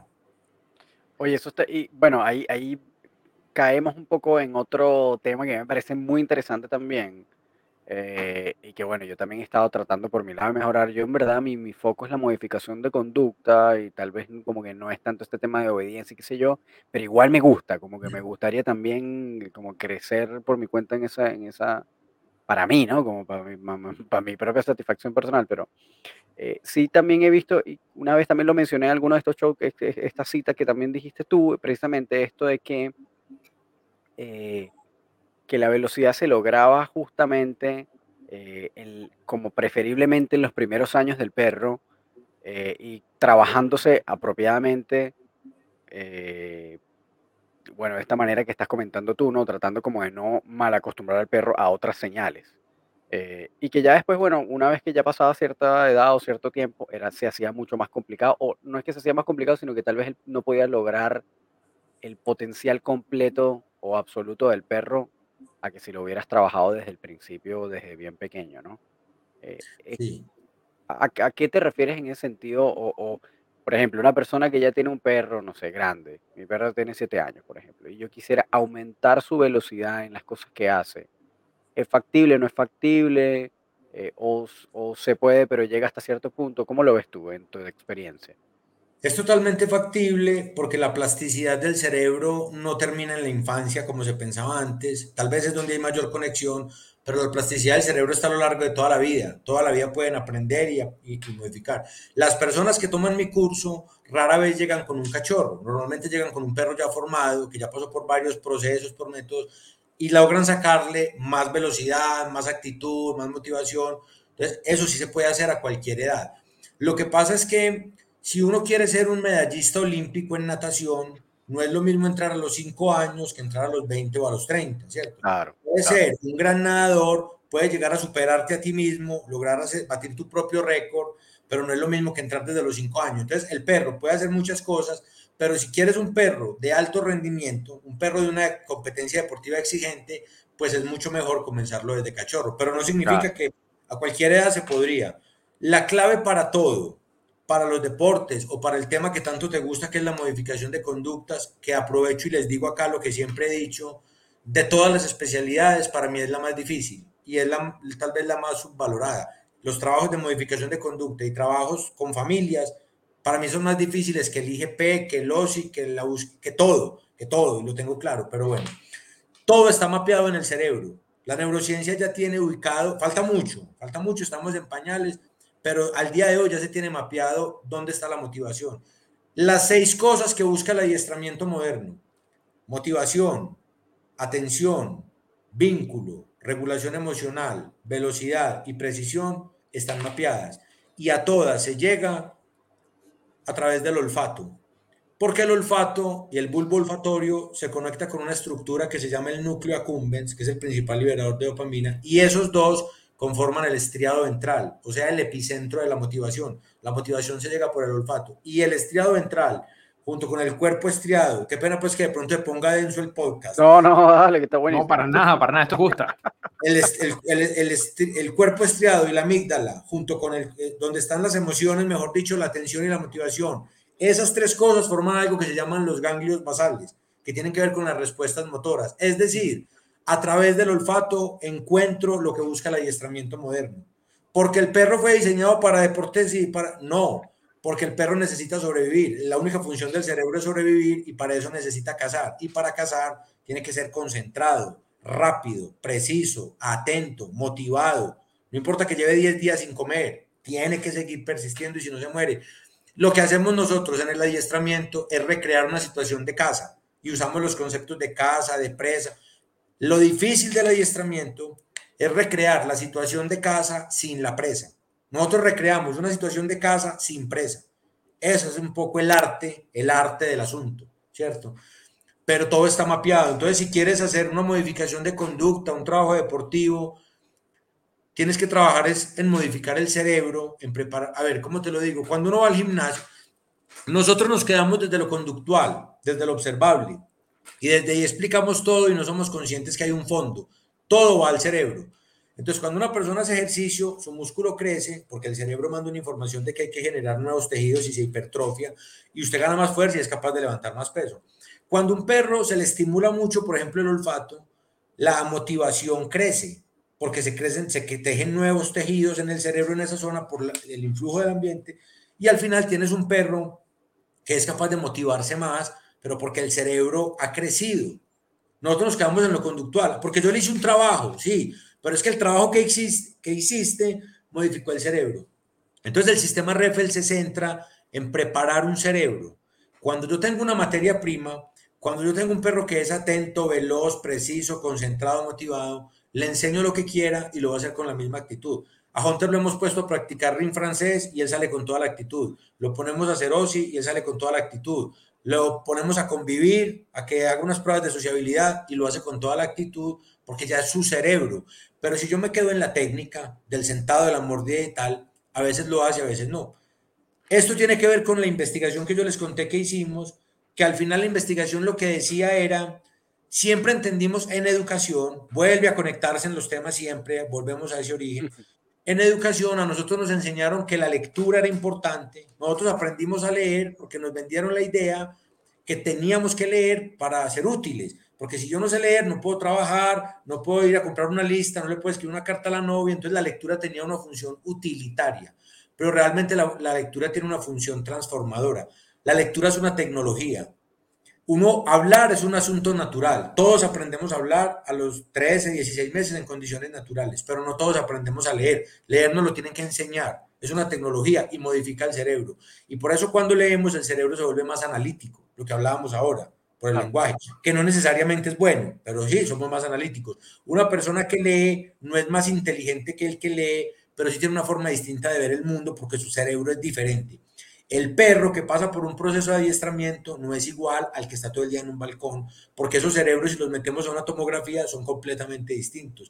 Entonces, el adiestramiento no entendido para una función utilitaria tradicional zootécnica de la vaca da leche, la gallina pone huevos, el perro hace pastoreo, o el perro cuida, o el perro tiene, sino el adiestramiento con una función transformadora. No es para que el perro haga algo, es porque el adiestramiento transforma a ese perro le transforma el cerebro. Y si sé cómo hacerlo, pues hago una práctica más consciente. Entonces, ese es un, poco la mindfuck esto. ¿Cómo? Esto, esto, es un mindfuck, esto es como, como una sacudida. Sí, estoy, mi cerebro está explotando en este momento. No, pero es cierto, es cierto, porque yo creo que en el fondo la educación no es solo aprender habilidades, es eh, transformar al individuo. La educación que nos tocó a nosotros era almacenar conocimiento. Era una educación que no servía para nada porque no nos acordamos de nada de lo que quisieron que recordáramos, pero no salimos. La educación actual, una parte, porque todavía hay mucha educación tradicional, lo que busca es no dar conocimiento porque el conocimiento cambió. Cuando yo estaba en el colegio eran tres reinos, ya son como siete. Eran tres estados de la materia, son como cuatro. Eran cuatro sabores, ya son cinco. Todo era así. El conocimiento cambia. Lo que hay que formar es competencias, pensamiento crítico, creativo, pensamiento lógico, postura, personas éticas, compasivas. Si tenemos esa materia prima, esa persona es capaz de investigar un tema, de consultarlo, de cuestionarlo, de crear cosas nuevas. Pero si tenemos una persona que se sabe las capitales del mundo, las monedas del mundo, se sabe las fechas, esa persona no se va a desenvolver. Eso es igual en un perro. El perro se sabe 500 conductas, 500 trucos, o un perro que tiene un cerebro que es capaz de resolver, de proponer, de, estar más atento, más motivado. Eso es lo que yo apuesto, eso es lo que yo le apuesto que construyamos en nuestros perros. eso es una cosa fundamental del sistema.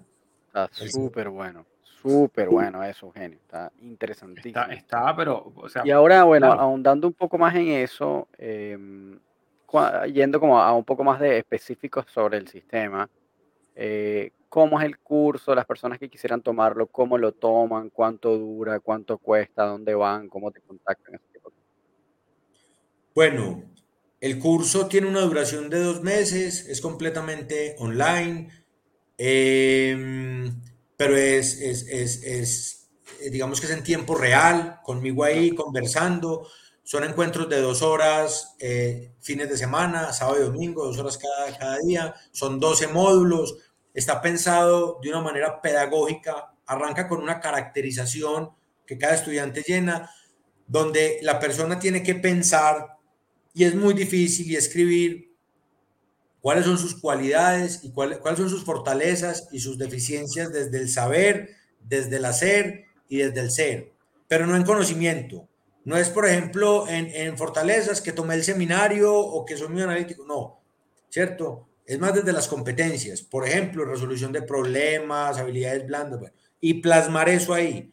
¿Por qué? Hay una cosa, y con esto arranca el curso, con este asunto pedagógico, como debería arrancar todo proceso educativo, como lo hacíamos en el colegio, con una caracterización de cada estudiante. ¿Por qué? Porque históricamente hemos pensado en todo, y en el adiestramiento también, que, hay dos, que solamente hay dos fuentes, la teoría y la práctica. Entonces, ¿cuántos libros he leído y cuántos perros he trabajado? Y ahí sale la ecuación para un buen adiestrador. Pero eso no es todo, porque hay tanta gente con tantos estudios y con tanta experiencia que no hace las cosas tan bien como otro que no ha estudiado nada, pero tiene un feeling y coge un perro y hace cosas que uno dice, ¿usted cómo lo hizo? ¿Usted dónde estudió? Es por la habilidad, porque ese es el asunto que entra a jugar ahí. Entonces, me pueden encantar los perros, los puedo amar, puedo haber estudiado mucho, puedo haber practicado mucho, pero si yo no soy consciente de mis habilidades, porque la buena noticia es que las habilidades se desarrollan. Entonces, si por ejemplo, para trabajar con perros se necesita ser empático, se necesita tener resolución de problemas, comunicación asertiva, todo eso, y yo no lo tengo, pero soy consciente que no lo tengo, puedo trabajar en ello, claro. mejorar mis prácticas en el trabajo, pero nunca, nunca nos fijamos en eso. Entonces, el curso arranca con eso. Tiene un componente práctico que cada cual va haciendo porque es personalizado, son grupos pequeños, entonces yo atiendo en el uno a uno el caso de cada cual y unos encuentros teóricos donde ya vemos el, el sistema REFEL desde cero, vemos toda la información. ¿Cuál es una de las garantías que yo doy en el curso?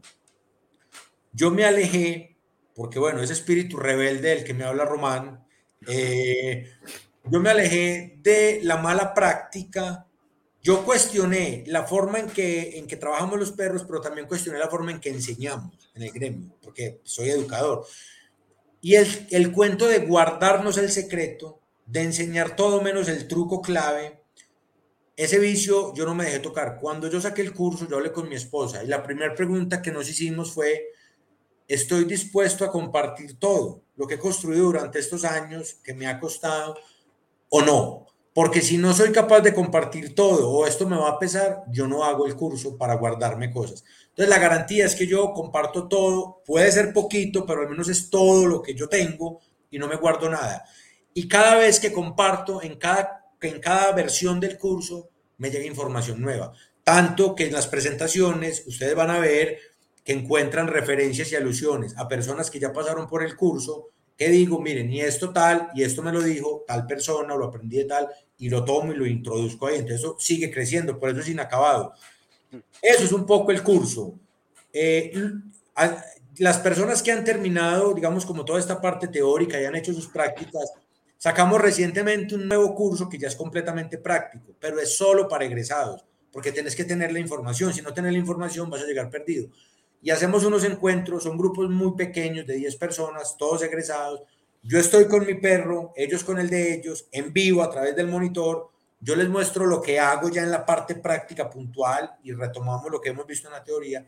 Y ellos también lo hacen allá y yo a cada uno lo voy haciendo de evolución y salen cosas fantásticas. Cosas que a mí ni se me ocurren porque solamente caigo en cuenta de ellas cuando las veo en el otro haciéndolo. cuando veo a otro, le puedo decir, mira, estás cometiendo este error. Y es muy claro porque el perro no le está haciendo las cosas. Y digo, mira, cambia esto, cosas sutiles, cambia esta mano, y lo cambia, y todos evidenciamos en vivo que el perro cambia. Entonces, eso es un poco el, el sistema. Es, así es como funciona ese curso. Y tenemos personas de todos los países eh, y de todas las especialidades. Entonces, eso lo enriquece demasiado porque ahí encuentras personas de, de todas las especialidades deportivas o de trabajo con perros y tenemos personas de Chile, Argentina, México, Costa Rica. yo, yo soy el que más lo disfruto. Seguro. Está muy interesante. Y mm, eh, Eugenio, actualmente tú eh, atiendes, tú estás dedicado solamente a ayudar a otros educadores o, también estás trabajando como con clientes, atiendes personas que de repente quieran ver sus perros contigo, qué sé yo. No, yo solamente me dedico al tema de educación, pero no solamente tengo adiestradores. Eh, hay personas eh, que no son del mundo del adiestramiento y de cero, que dicen que quieren aprender y, lo pueden hacer. Incluso tienen una fortaleza, tienen menos cosas que desaprender. El que lleva 20 años trabajando de una forma, a veces le cuesta más asimilar un concepto. Claro. El que llega así, entonces también trabajo con personas de cero y que no son adiestradores, pero sí solamente en ese tema. Y ellos vienen, algunos vienen aquí a la sede con sus perros y trabajamos conjuntamente y ellos se van con tareas para la casa y van trabajando. Pero, por ejemplo, temas de, de, de yo ir y trabajar un perro, no, yo trabajo con la persona y le enseño cómo y lo hacen. Pero yo ya hacer los trabajos, en ese caso lo que hago, que me resultan muchas personas que me solicitan eso, lo que hago es remitir a egresados del curso que se dedican a esos temas y ya ellos sí lo hacen directamente. Pero yo básicamente es temas de enseñar cómo hacerlo con personas con y sin experiencia. Está muy, muy bueno, muy bueno. Eh, bueno, ya eh, que ah, tenemos ya una hora y, media, ya casi siempre eh, logramos, casi siempre nuestros episodios suelen ser de más o menos esto y para ir más o menos entonces empezando a cerrar y tampoco quitarte más tiempo, Eugenio. las personas que quisieran contactarte, que quisieran tomar el curso, que quisieran eh, conversar contigo, ponerse en contacto, eh, ¿a dónde te pueden conseguir? ¿Cuál es la mejor eh, vía para, para contactarte? ¿Dónde pueden estar pendientes del contenido que, que generas o, dónde sueles estar más presente? Sí, ¿cómo, cómo te ubican? ¿Cómo te ubican? Pueden encontrarme en Instagram como ingenio.animal, arroba ingenio.animal, o también en, en, YouTube y en Facebook como Ingenio Animal. Eh, ahí pueden contactarme fácilmente. ¿Hay, algún correo electrónico tal vez o siempre es todo por redes sociales directamente? No, también tengo un correo eh, eugenioenao.yahoo.com. Ok. Y, y, bueno, mi WhatsApp, que es por donde me escriben también directamente para, para información sobre el curso. Perfecto, bueno, eso sí lo vamos a dejar para, para que tú lo entregues cuando te contacte por otro lado. Este, pero bueno, está fantástico, Eugenio, de verdad muy interesante. Yo eh, creo que esto fue más de lo que yo esperaba sí, en, estuvo, yo también. en este episodio. Me gustó bastante, creo que hay cosas demasiado interesantes y tienes un enfoque que, eh, creo que puede enriquecer mucho al, gremio. Sí, totalmente, totalmente. Un gremio que, busca ser, un gremio que busca ser acabado, monoforme y ortodoxo. Y ahí donde es necesario como agitar un poco el panorama y decir, oye, no. Buenísimo. De hecho, de hecho, mientras Eugenio estaba diciendo estas cosas, yo decía, ok, yo, yo hago esto, ok, yo sí, yo veo las cosas así. Tengo que empezar yo también a sacudirme la cabeza. Mira, yo he escuchado muchas personas que me dicen, que me dicen, usted quiere volver complejo lo simple. El perro es simple. El perro es sencillo, es simple. Y usted le quiere poner términos y conceptos y lo quiere complejizar, pero el perro es muy claro. Pero el perro no es simple. El perro es tan complejo que llevamos, unos dicen que 15 mil, otros que 20 mil, 30 mil años, en fin, con él y no lo hemos podido entender. Especulamos mucho, sí, especulamos, pero todavía nos seguimos rompiendo la cabeza porque no es simple y al quererlo simplificar lo complejizamos más, lo alejamos más de nuestra comprensión al quererlo simplificar. Entonces, esa es una cosa. Y, y la otra es algo de la naturaleza humana, es un proceso normal. Siempre que salen formas diferentes de pensar, que es la forma en cómo va creciendo el conocimiento, siempre esas personas son totalmente atacadas y, no solo porque siempre nos remiten a, Copérnico, a Galileo, a, pero no, actualmente, por ejemplo, este, se me olvida siempre el nombre de este médico, creo que es el doctor House, no, estoy seguro, doctor, bueno, que creó el, el, implante coclear. No sé si han escuchado de eso. No, en mi caso no.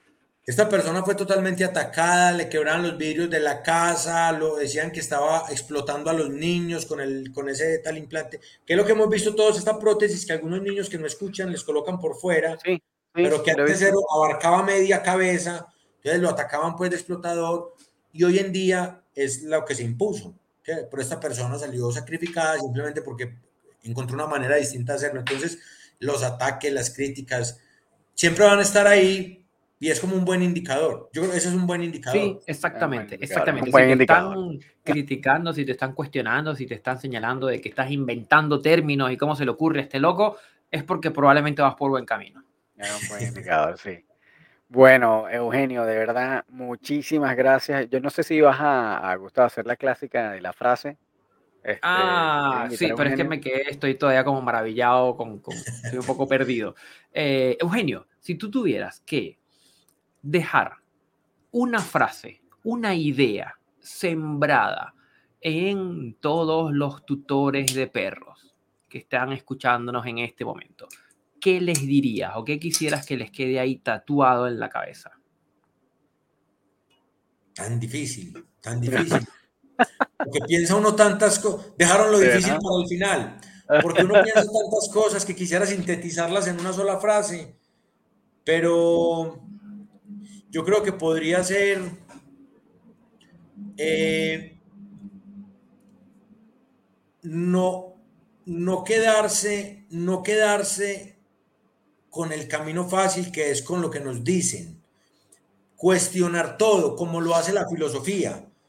La filosofía realmente se dedica a cuestionar lo evidente, lo claro. Entonces, cuando una verdad nos parezca absoluta, cuestionémosla y encontraremos cosas maravillosas detrás de eso. Pero no nos quedemos con que es la fórmula que nos enseñó tal, ¿cierto? Porque no existe un único camino. Y cuando y nos casamos con un camino, dejamos de ver los otros cinco. Como dijo, y qué pena que me dicen una frase y, me, y, y- y echo un discurso, No importa, venga. buenísimo. Tomás Alva Edison, ¿cierto? La, la famosa frase de Tomás Alva Edison, que la voy a parafrasear, que dijo, eh, yo, yo no fracasé, yo encontré 999 formas, De o que- 999 desaciertos de, para encontrar la bombilla. Claro. La, la falla es otra forma de aprendizaje, el error es otra forma de aprender. Entonces, cuando nos estamos equivocando, no nos estamos equivocando, estamos entendiendo las formas inadecuadas que nos llevan a otro camino. Pero, no sé, yo creo que ese sería como el mensaje un poco que dejaría. Creo que un Bravo. mensaje un poco abstracto quedó. No, pero sí, buenísimo. Estamos absolutamente de acuerdo contigo de cuestionar todo lo que nos caiga en las manos. Súper. Y No hay verdades absolutas, no hay em, dogmas que seguir. Es, oye, vamos a esto que estoy recibiendo. Está bien, está bonito, me gusta, pero voy, exactamente, pero voy a cuestionarlo. Muchísimas, muchísimas, muchísimas gracias, Eugenio. De verdad que ha sido un enorme placer haber conversado contigo. Eh, Román, Sí, yo creo que está fantástico, Eugenio. Esperamos que podamos coordinar para una segunda, para una segunda oportunidad, porque de verdad creo que hay mil temas más que seguramente vamos a querer ahondar contigo. Pero bueno, gracias por haberte tomado el tiempo, gracias por haberte hecho un espacio para nosotros. Eh, y bueno, esperamos que esto en verdad sea de mucho provecho para las personas y que, y que en verdad te contacten, porque yo creo que dentro de eso estamos nosotros, que seguramente lo vamos a hacer, para ver cómo en qué momento hacemos el un cursito de esos del Refel que se ve tan interesante. Y bueno, gracias por, la, por el espacio eh, para nosotros. No, nuevamente, mil gracias a ustedes por invitarme. Esta- yo- este tiempo se me pasó volando, muy Sí. entretenido, conversamos de una manera muy fluida, se nota que nos apasiona el tema a los tres. Entonces, qué bueno, cuando quieran, mejor dicho, igual las puertas de Ingenio Animal, ya sea que quieran venir a la sede de manera física o alguna favor. cosa que hagamos conjuntamente, siempre estarán abiertas también para ustedes. Gracias, Eugenio. perfecto, Muchísimas gracias. Muchísimas gracias. Así que bueno, este, ahí nos estamos despidiendo. Ya saben que pueden contactar a Eugenio en Instagram bajo el eh, arroba ingenio.animal. eh, los que estén interesados en contactarlo para ver eh, ese curso de Refel con él o cualquier otra consulta que quieran ver con, con él directamente, eh, ubicado en Colombia y obviamente trabaja online, así que lo pueden contactar por ahí. Muchísimas gracias, Eugenio. Y bueno, estaremos entonces atentos para una próxima oportunidad. Feliz noche y gracias. Un abrazo, que estén muy bien, que descansen. Igualmente, Vale. muchísimas gracias. Chao. Bueno, Román, ¿qué nos queda? Bueno, muchísimas gracias a todos. Bueno, ya vieron este personajazo fantástico, un episodio súper interesante, súper lleno de co- como un montón de eh, movidas, sacudones de conceptos, sacudones de dogmas, de paradigmas que uno tiene tal vez, y eso está bueno, ese como espíritu rebelde de, de Eugenio que nos pueda po- aportar ahí. Yo creo que hace falta más personas como Eugenio que de repente tengan esa claridad de que no hay una sola manera de llegar a las cosas y que la verdad todo depende. Eso está buenísimo, que haya pensamiento crítico porque hace falta. Así que bueno, yo estoy súper contento con este episodio. Muchísimas gracias, Gustavo. Y a todos los que están escuchando, recuerden que nos puedes contactar si tienen dudas, comentarios, sugerencias, nos pueden contactar a eh, nuestro correo. Primero, nos pueden escribir a nuestro correo, laboratoriocaninopodcast.gmail. Nos pueden escribir ahí lo que quieren. Y si quieren también contactarnos por Instagram, nos pueden contactar en arroba laboratorio canino podcast. Si tienen igual alguna sugerencia, alguna persona que quisieran que entrevistemos, consultas, temas. eh, si desean contactarnos directamente nosotros, nos pueden contactar a Gustavo en arroba el profesor canino y ahí me pueden contactar en arroba ron.doctrainer. Gracias por haber escuchado, gracias por haber estado ahí y nos vemos en la próxima oportunidad, en un próximo episodio. Que estén súper, súper bien, como siempre, cuídense.